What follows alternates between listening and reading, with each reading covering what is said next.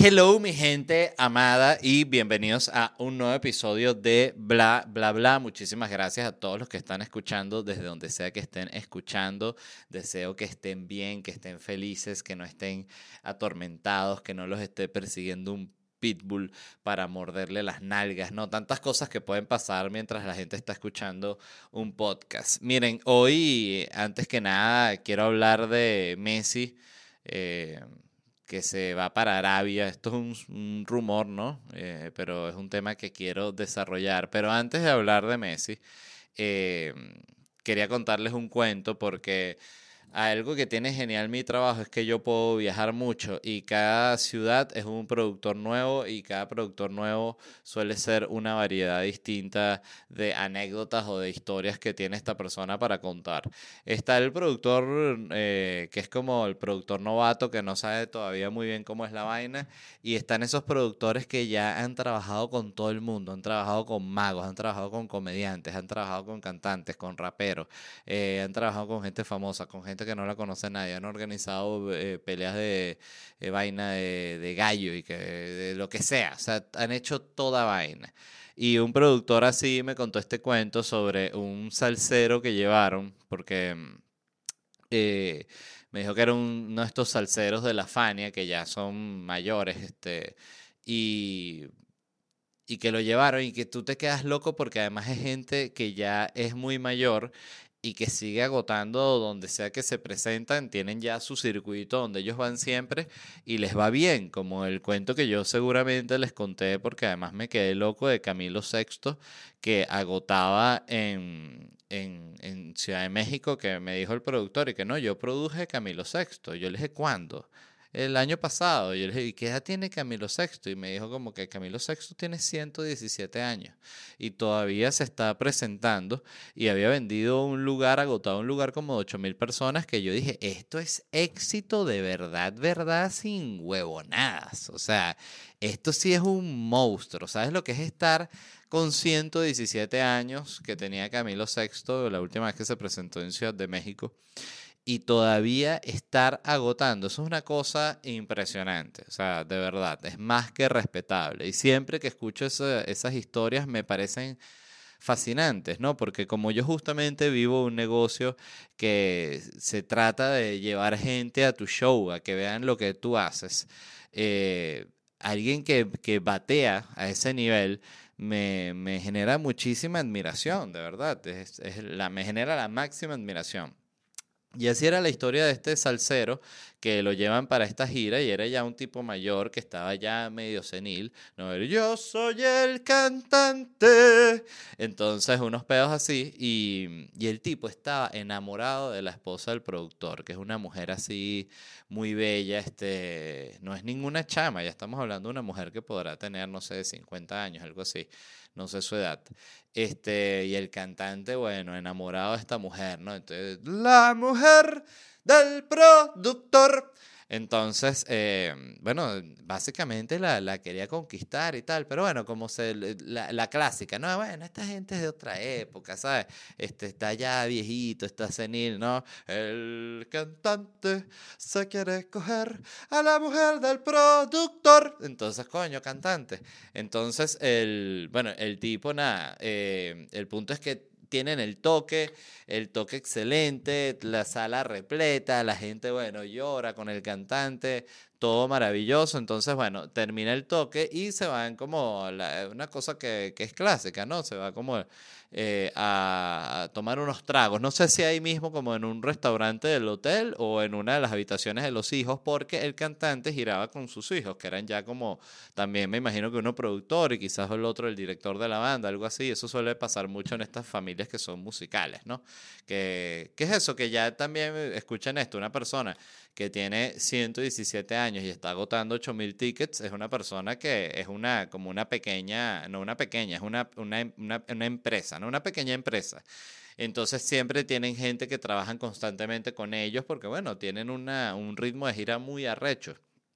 Entonces los hijos ya el cantante estaba, ya había tomado mucho y estaba como que, epa y tal, en una locura y como que los hijos le dicen, bueno, papá, ya, eh, a, a dormir y tal, que ya estuvo bueno, ya mañana tenemos que seguir a otra ciudad para la gira y tal. No, yo soy el cantante, el cantante y la mujer del productor. Entonces, este, el, el, el punto es que los, le tuvieron que al final pedir a esta señora y que, ¿será que tú lo puedes decirle al, al cantante para que, para que llevarlo a su habitación, como para que él entienda así, como que te vas con él y, y lo dejes allá arriba en la habitación y ya, porque no, no lo podemos sacar de aquí y tal, y dale, sí, dale, no hay problema. Entonces le dijo como que, mira, cantante, para que vamos para la habitación. Y el bicho, ¿qué? ¿Qué? Dice, va para la habitación pa, pa, el cantante para la habitación, pa, pa. Entonces se lo llevó a esta mujer y lo metió en la habitación como que échate ahí que ya yo, que ya yo entro, que voy a buscar, qué sé yo, otro whisky, cualquier vaina. Ah, Lo llevó trampeado y lo dejaron ahí durmiendo y el cantante se quedó con el huevo parado. Ay, no, qué maravilla de cuento, disculpen. O sea, estoy obsesionado con ese cuento y con esos cuentos de, de, esa- de esas antiguas celebridades o todos esos cuentos que me echan en, en estos productores, de verdad, son, son fantásticos. Eh, y hablando justamente de productores y de gira, les cuento rápidamente dónde me voy a estar presentando. Voy a estar acá en Miami este viernes 7 de abril y el 21 de abril. Así que si usted va a estar en Miami el 7 de abril, que es este viernes, o el 21, bueno, yo estaré con Noches en Miami con estando Pepa, aquí, pa, ¿qué esto qué? Chistes aquí, ja, ja, ja, la gente no lo puedo creer. Bueno, yo tampoco, esto es fantástico en ledvarela.com. El cantante también tiene su página punto com, com, com. Entonces, el 7 y el 21 de abril, vieron qué horrible canto, ¿no? Pero bueno, hoy me provocó cantar, ¿qué quieren que les diga?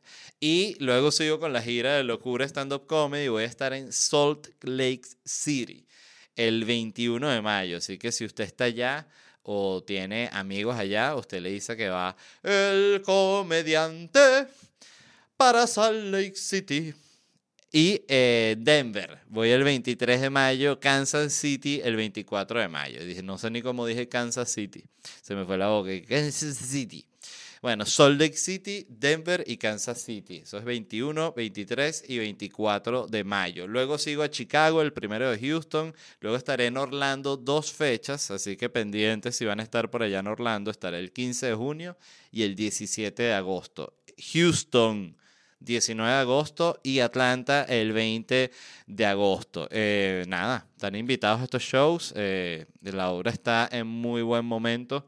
Siempre como, como me gusta contar, eh, siento que como el, material se va trabajando en la gira, llega un momento en que empieza a estar así como ya sabrosito, vamos a decirle.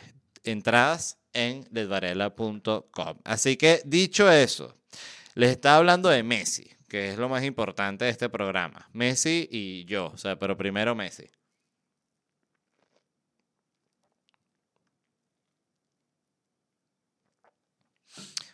De hecho, recuerdo que la hija de mi esposa me dijo y que, Led, eh, si tuvieses que elegir, así como saben que los niños están, entran en esas etapas como de que empiezan a entender como eh, estas valoraciones o el tener que tomar estas decisiones, tipo si este tuviese que vivir o cuál prefieres este, entre este y este, cuál es tu favorito, mucho esta pregunta, cuál es tu favorito entre este y este, o dime tus tres favoritos, empiezan a tener como, ah, tengo gustos, tengo, puedo organizar las cosas así, esto es más importante que esto.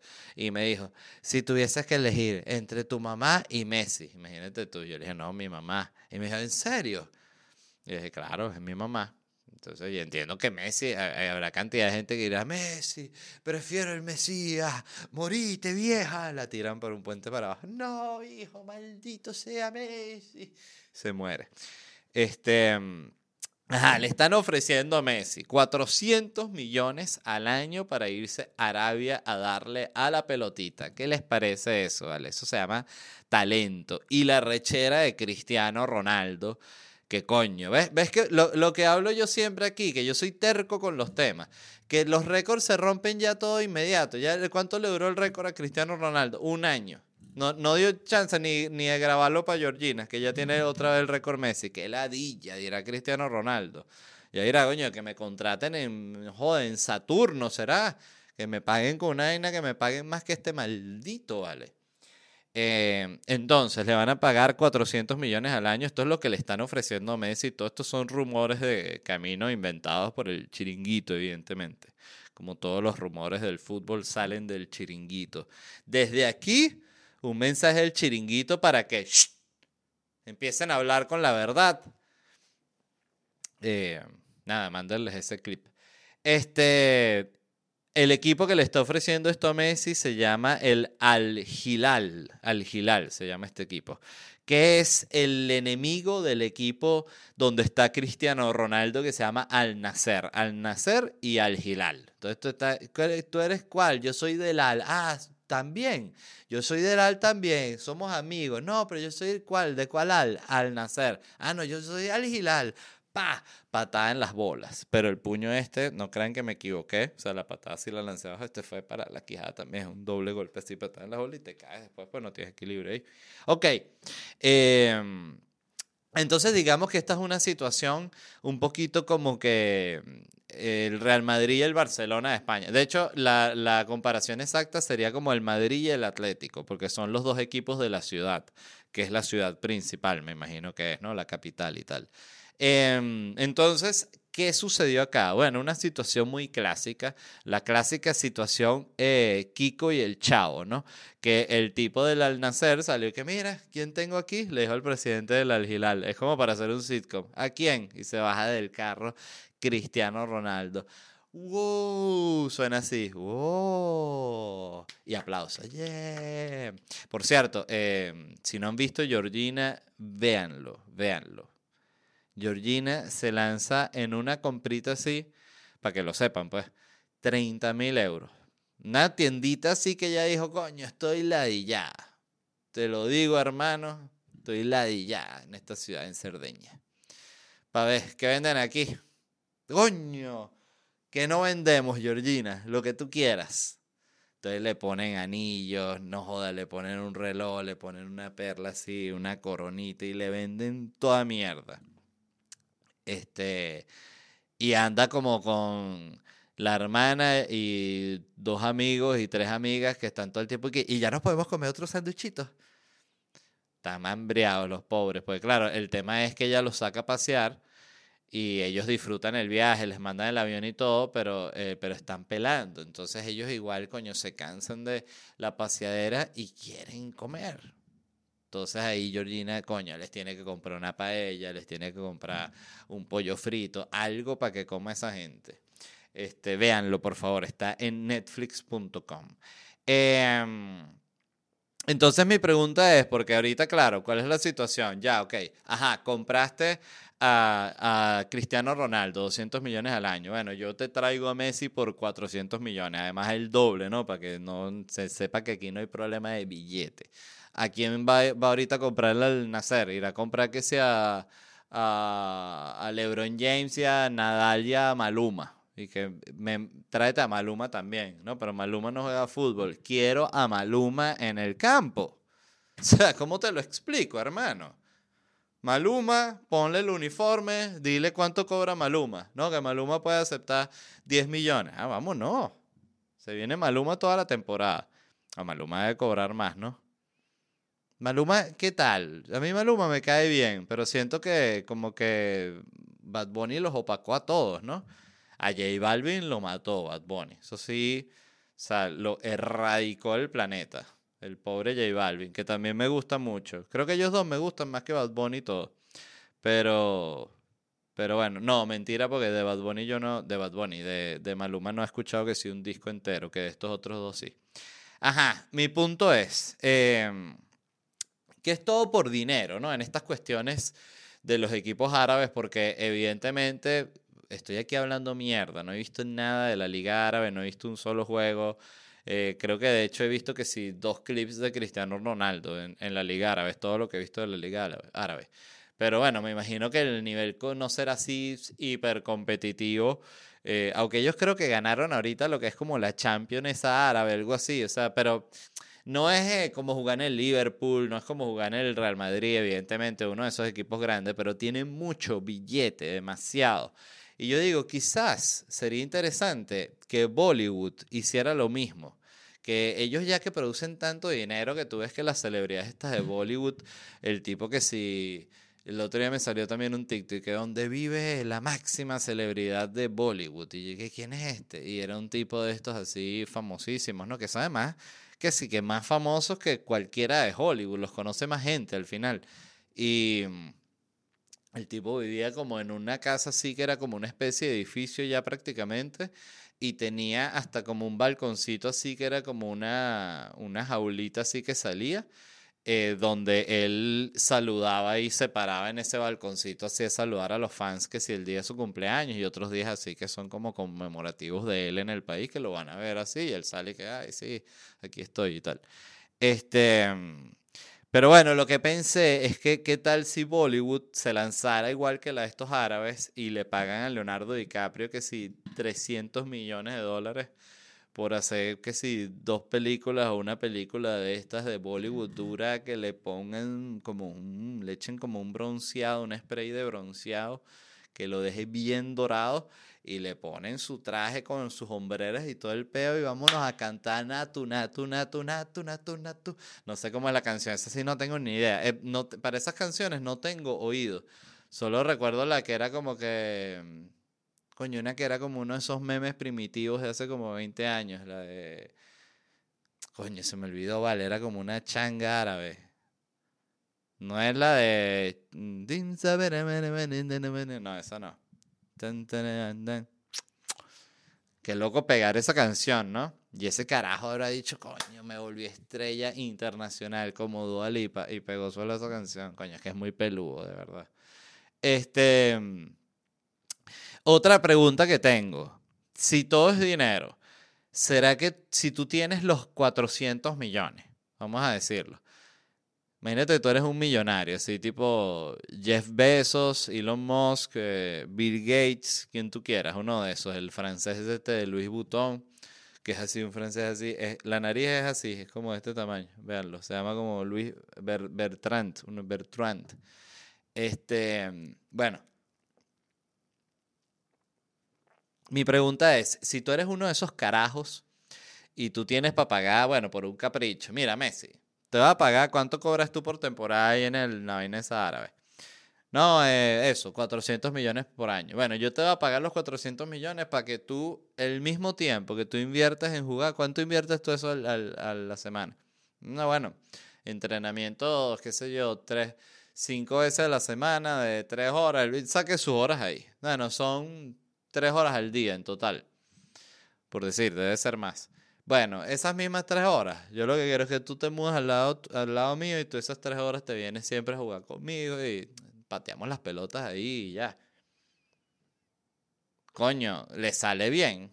O sea, es mejor que estar en la corredera, que lo pueden lesionar, la viajadera, que la, la crítica era la prensa, pues nadie lo va a estar criticando porque está tocando ahí con, con un millonario ahí, pelotica, pim, pim, mira, y puro hacerle preguntas ladillas, ¿sabes? Mira, ¿y tú dónde, dónde preferías jugar? ¿Así en, en el Barcelona o en, la, en Argentina? Aquí en confianza. No, yo, siempre, mira, te digo, son, son experiencias distintas, ¿sabes? Experiencias distintas. Entonces, mira, ¿y quién, quién es mejor, Mbappé o Cristiano? ¿Quién es mejor? Aquí en confianza. Todo así, siempre le dices aquí en confianza. Y después le pregunté, ¿por qué le, le, dispararon al supermercado a tu esposa, vale? ¿Qué vaina es esa? ¿Quién es esa gente? No, eso sí. No, eso ni, ni hablar. Qué locura que Messi vio el videito, por cierto, que no tiene nada que ver, pero de Messi en yendo a comer al, restaurante este como Don Julián, algo así, creo que se llama. Que por cierto, recuerdo que tenía una reserva para comer en ese restaurante y fue una de estas cosas que me equivoqué, que la reserva era de estas vainas absurdas cuando le estás sacando la mierda eh, a, la vacación. Entonces era que, bueno, eh, tengo que estar en el aeropuerto a las 7 de la noche. Yo creo que sí me da tiempo de meterme una super mega papa eh, a las 4 y media. Estoy ahí mismo en 40. O sea, cuando te das cuenta de que el plan es simplemente absurdo, no pude ir y lo lamenté mucho porque sé que es que si el restaurante de parrilla más arrecho del planeta, una vaina así. Entonces quedé todo picado. Este. ¿Qué era lo otro que les iba a mencionar? Eh, ah, que el otro día me pregunté eh, cuál fue, o sea, cuál será como el primer, primer pasaporte que existió en la historia, ¿no? Entonces busqué así la historia del pasaporte y me pareció bien interesante y se las quería contar un poquito desde mi perspectiva. El primer pasaporte al cual, del cual se tiene como registro es una referencia en la Biblia. Que realmente la, la, Biblia es la primera referencia de todo, que si de la primera vez que alguien sintió envidia, que si de la primera vez que alguien le cayó coñazo a un hermano, o sea, todas esas, la primera vez que alguien intentó meter todos los animales del planeta en un barco, cosas que pasan todo el tiempo, ¿no? Todavía. Eh, que ya no pasan esas cosas, ¿no? Fíjate qué casualidad, que ahorita que sí que hay, hay Twitter y que hay TikTok, ya Dios no manda más esas misiones y que no, bueno, y metan todos los animales en una, no, bueno, ya sale, ya ahí salen 50 nerds que ya sacaron el cálculo y hacen los dibujitos, no sabes ni de dónde mierda lo hacen tan rápido que sacamos el cálculo de cuál, cuál tendría que ser el tamaño del barco para que empiecen todos los animales del planeta. Ay, no seas huevón, ya jodiste todo, me jodiste el arca. Entonces, el primer eh, pasaporte del cual se tiene registro aparece en la Biblia. Eh, está atribuido a la época del Imperio Persa alrededor del 450 a.C. y se le dio a Nehemías, que era un agente destinado por el rey Artajerjes. Artajerjes primero. Coño, hay que llamarse Artajerjes, ¿no?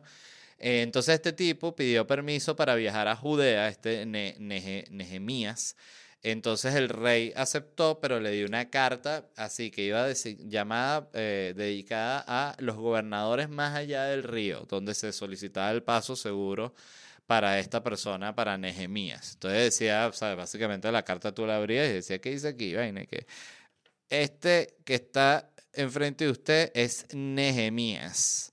Por favor, no me lo maltrate, ni me lo mate, ni me lo viole ni me lo decapiten, ni le hagan ninguna porquería de esas que hacen ustedes allá del otro lado del río, que son unos salvajes y unas bestias. Lo solicita atentamente el rey. Y Nehemías le dijo, coño, eh, rey, o sea, disculpe, pero ¿será que podemos redactar otra que no diga lo de los primitivos? Ah, vaina, Nehemías, tú siempre con tus buscándole la vaina a todo, Nehemías.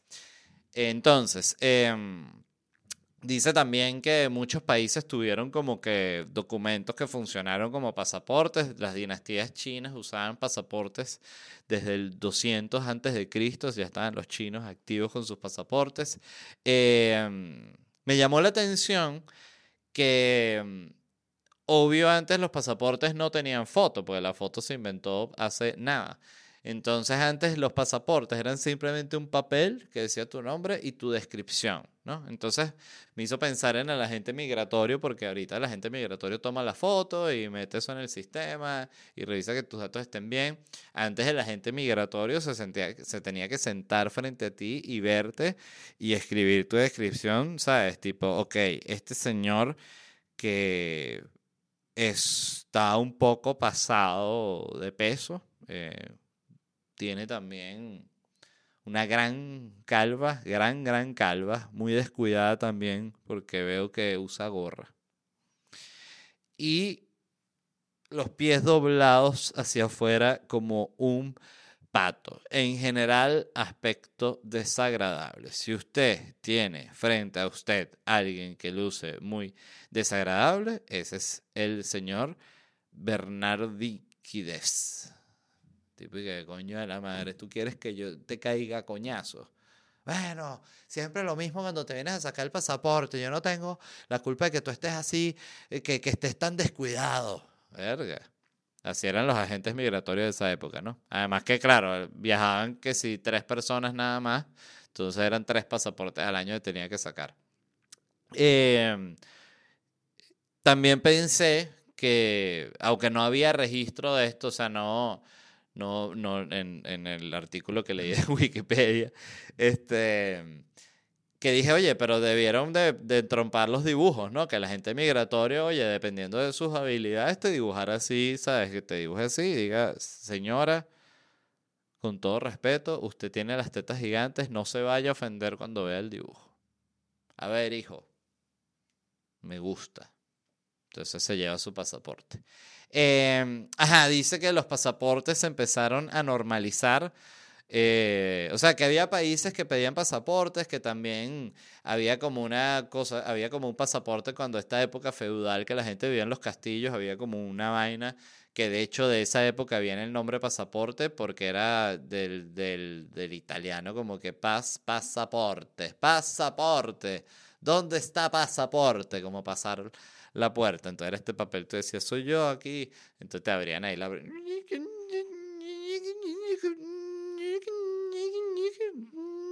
Siete horas subiendo la mierda de madera esa para que pudieses entrar, ¿no?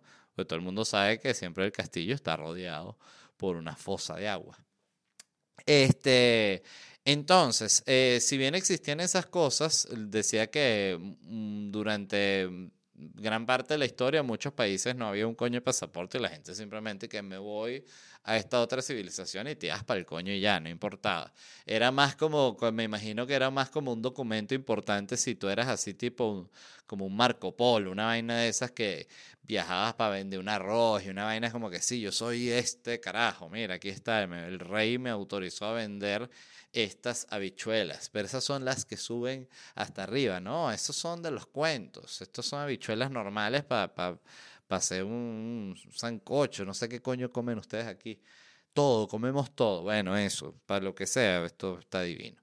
Entonces, dice que los pasaportes, este, como hasta la época así, incluso después de que se creó la locomotora y los trenes estaban por toda Europa así, 1800, finales de 1800, no había pasaporte y la gente se iba así a agarrar un tren y se iba para Rusia, hacia europeo, se regresaba hasta donde tal, sin rollo, no había ningún tipo de problema. Dice que fue en la Primera Guerra Mundial que se empezó como a normalizar el uso del pasaporte, sobre todo por el tema de los espías, como que tenían, querían tener registrado a la gente que entraba al país. Entonces, fíjense que siempre todas estas cosas aparecen eh, por algo malo, como para combatir una vaina mala.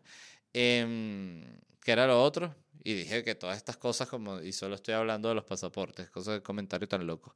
Entonces, bueno, fue después de la Primera Guerra Mundial que se implementó esto.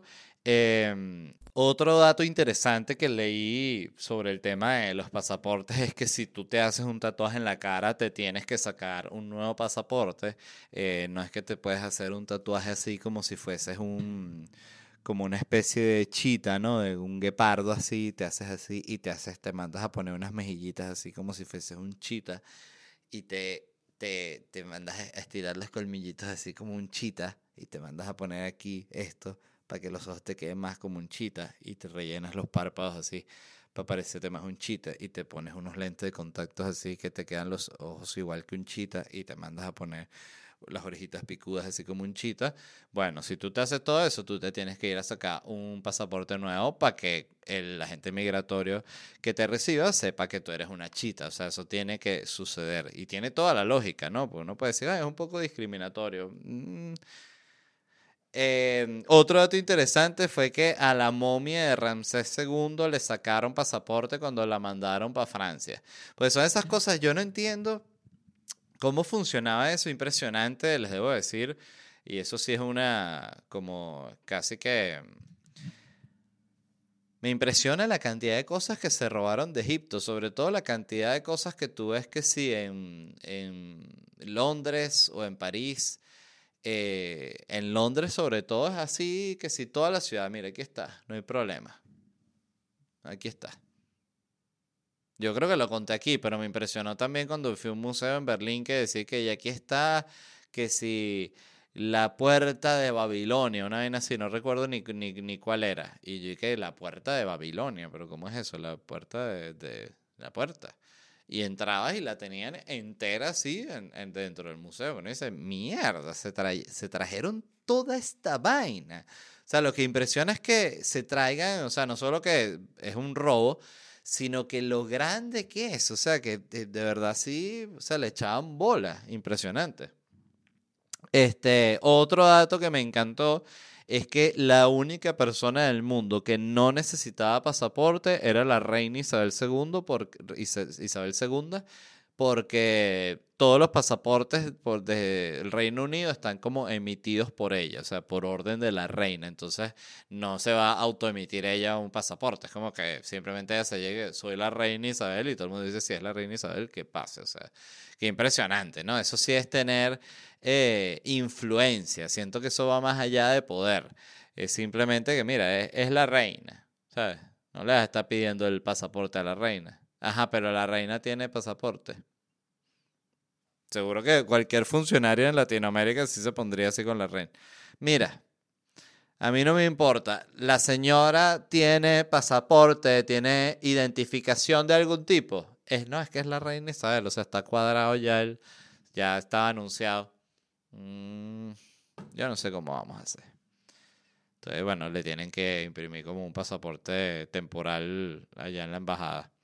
Em, otro dato interesante que era, fue estos miembros de la exiliados de la realeza austríaca de Habsburgo, no sé por qué los exiliaron a esta gente, pero los votaron para el coño. Les emitieron un pasaporte austríaco con la etiqueta válido para viajar a todos los países del mundo, excepto Austria. Imagínate tú ese pasaporte, qué mala vibra. Wow. Ese me impresionó. Eso, eso sí tienen un pasaporte chimbo. Chimbo, chimbo. Igual está bueno, ¿no? Pues pueden viajar para todos lados, pero, pero bueno, no quiere ir para su país, ¿no? ¿Sí o no? Este, ¿Quiénes serán estos de Habsburgo? No tengo ni idea.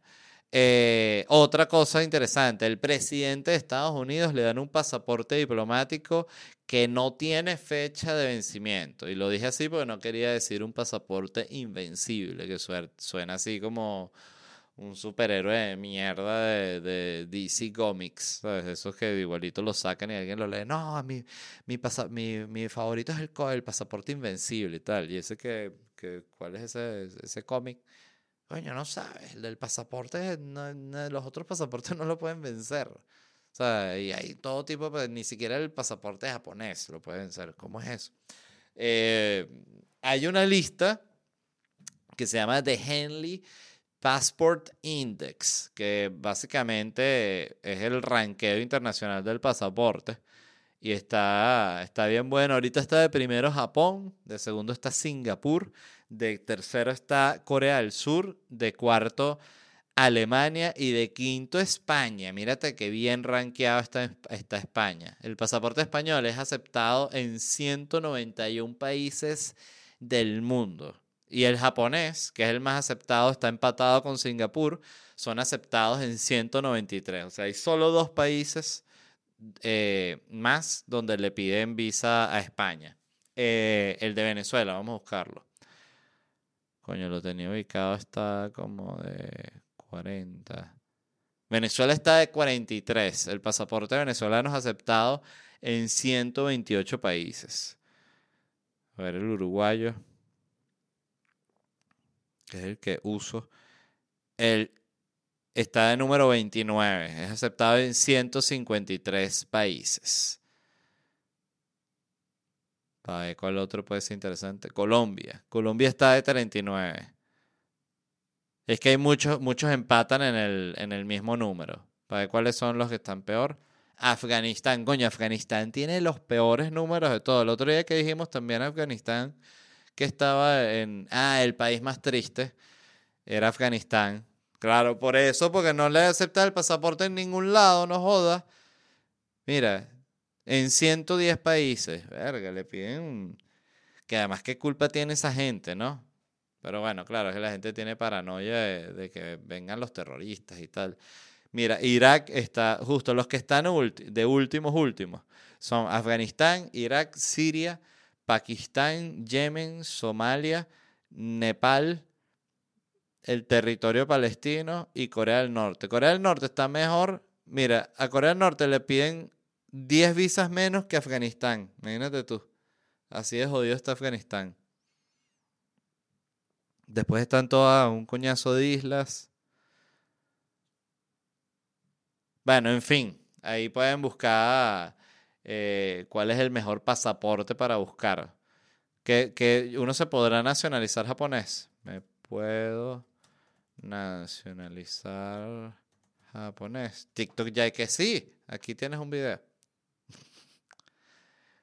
Dice, los extranjeros pueden obtener la nacionalidad japonesa mediante la naturalización. Las condiciones generales para las naturalizaciones son las siguientes.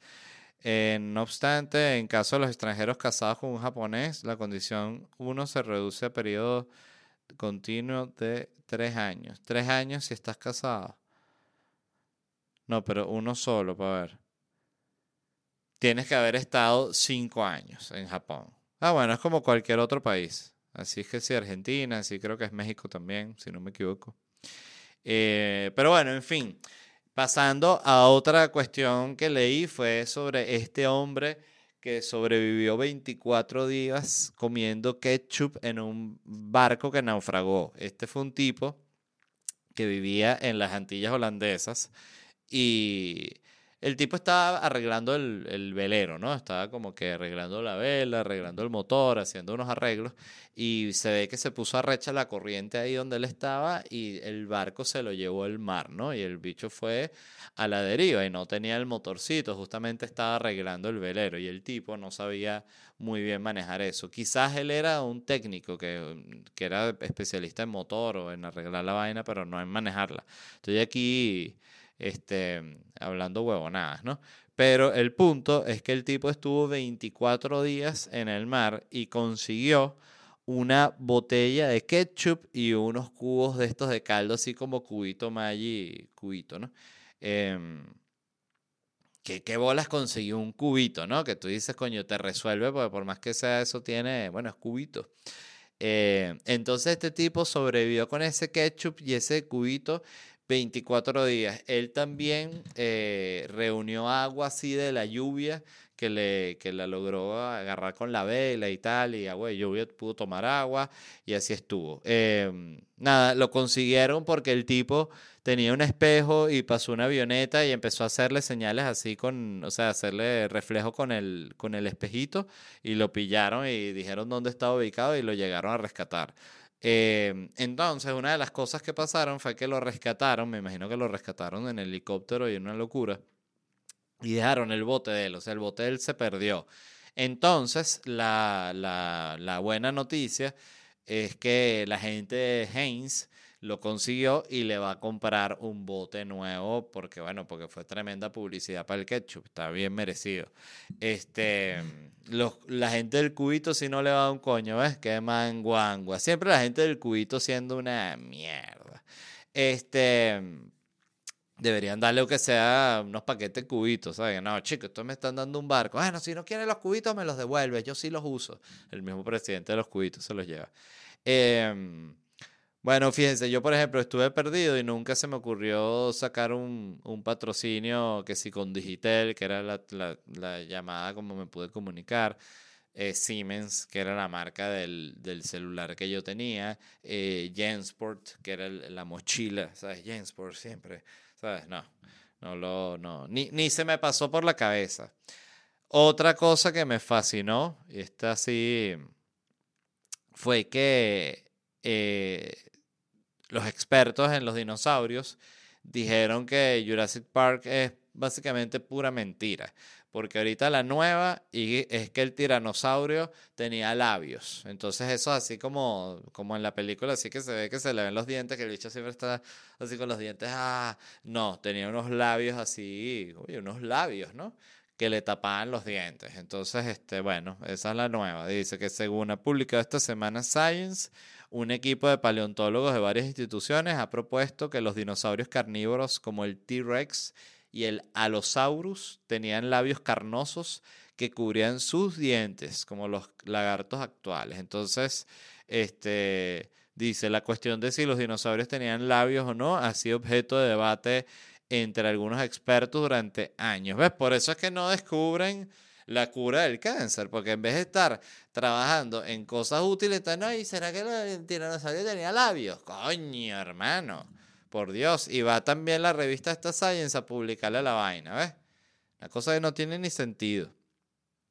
Este, entonces, bueno, para el que pensara eh, que el tiranosaurio viene a cometer así, ah, no, llega así más bien con unos labios y que, ¿cómo están?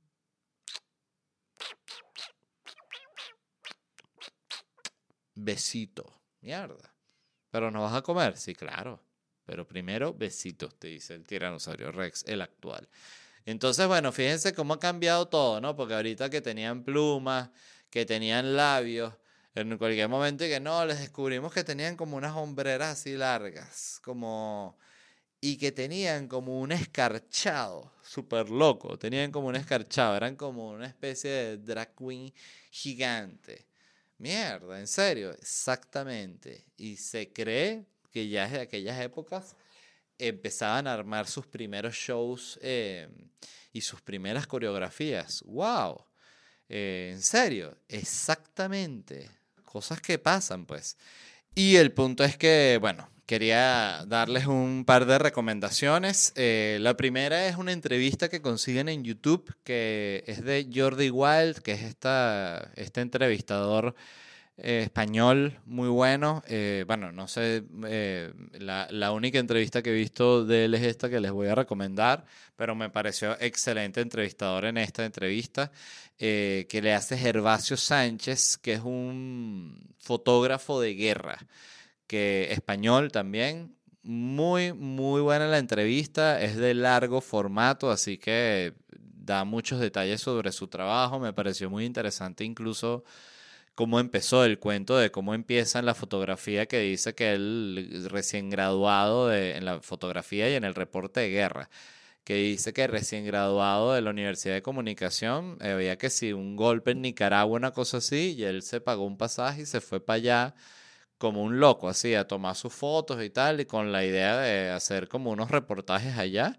y venderlos luego. Y que después como que se regresó y no le compraron nada, pero que en ese viaje conoció a otros periodistas así de guerra y que estos le explicaron, por ejemplo, que un dato que me fascinó, me encanta todos los que son, los que son datos como de tras cámaras, que los periodistas de guerras, de guerras antes de ir a un, a un conflicto, se ponen en, en, comunicación con la prensa, con los periódicos, y le dicen, mira, a este periódico, mira, voy a ir para allá donde está el PO en Irak. Eh, y a otro periódico, voy para Irak, voy para Irak, voy para Irak, para, para que los que les interesen tener artículos, le lo contratan de una vez, ¿no? Este, yo pensaba que era más como que el reportero trabajaba fijo, me imagino que también hay unos que trabajan fijos, para el canal, pero me, me, gustó mucho ese tipo de datos. Habla mucho de el tema de Afganistán, lo terrible que es para la mujer en Afganistán. Justamente, fíjense que estábamos hablando de lo, de lo mal que está Afganistán. Eh, en fin, hay lugares que están sufriendo a otro nivel, ¿no? Y es interesante escucharlo de una persona que ha estado ahí viéndolo. Eh, lo otro que iba a recomendar, ya que estoy hablando de Gervasio Sánchez, que es un fotógrafo de guerra, es este documental que se llama La sal de la tierra. Si ya lo he recomendado, disculpen. Eh, the salt of...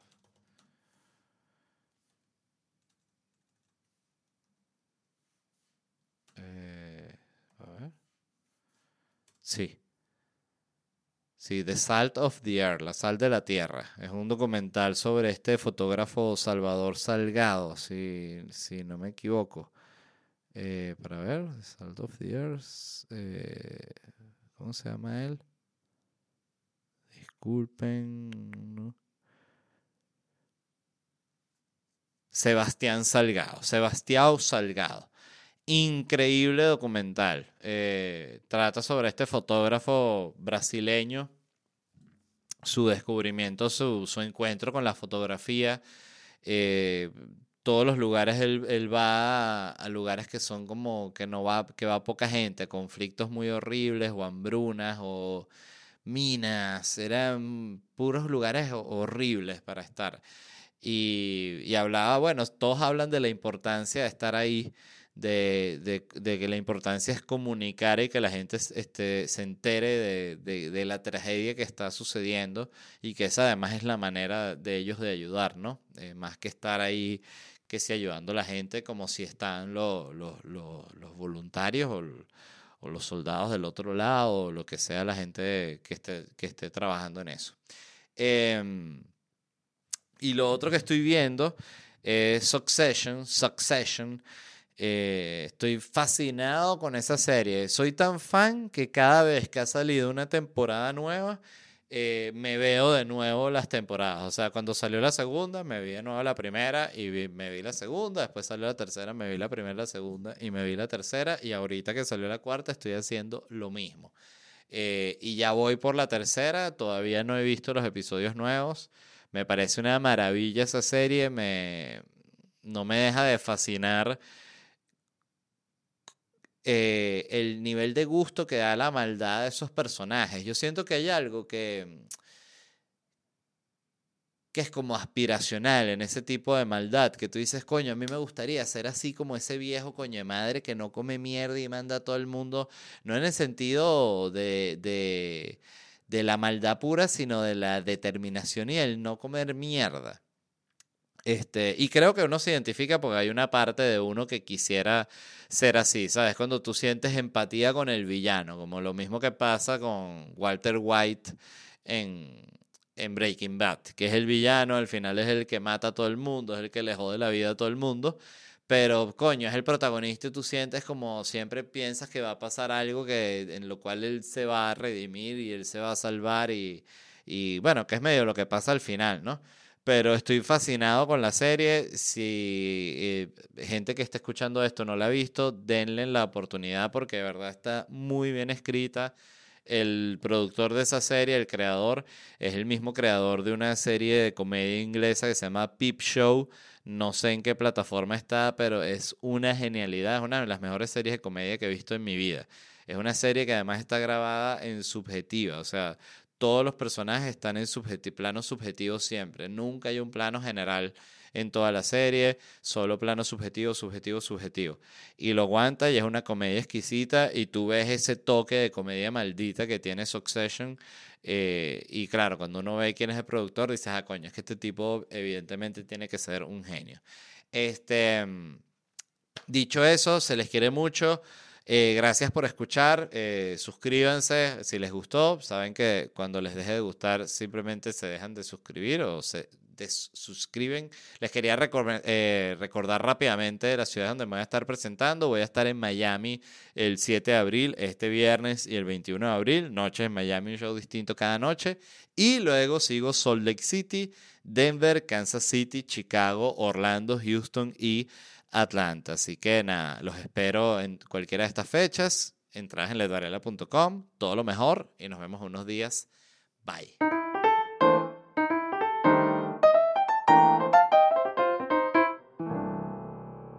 Lucky Land Casino asking people what's the weirdest place you've gotten lucky? Lucky? In line at the deli, I guess. Aha, in my dentist's office. More than once, actually. Do I have to say? Yes, you do. In the car before my kids' PTA meeting. Really? Yes. Excuse me, what's the weirdest place you've gotten lucky? I never win and tell. Well, there you have it. You can get lucky anywhere playing at LuckyLandSlots.com. Play for free right now. Are you feeling lucky? No purchase necessary. Void where prohibited by law. 18 plus. Terms and conditions apply. See website for details. ¿Estás listo para convertir tus mejores ideas en un negocio en línea exitoso? Te presentamos Shopify.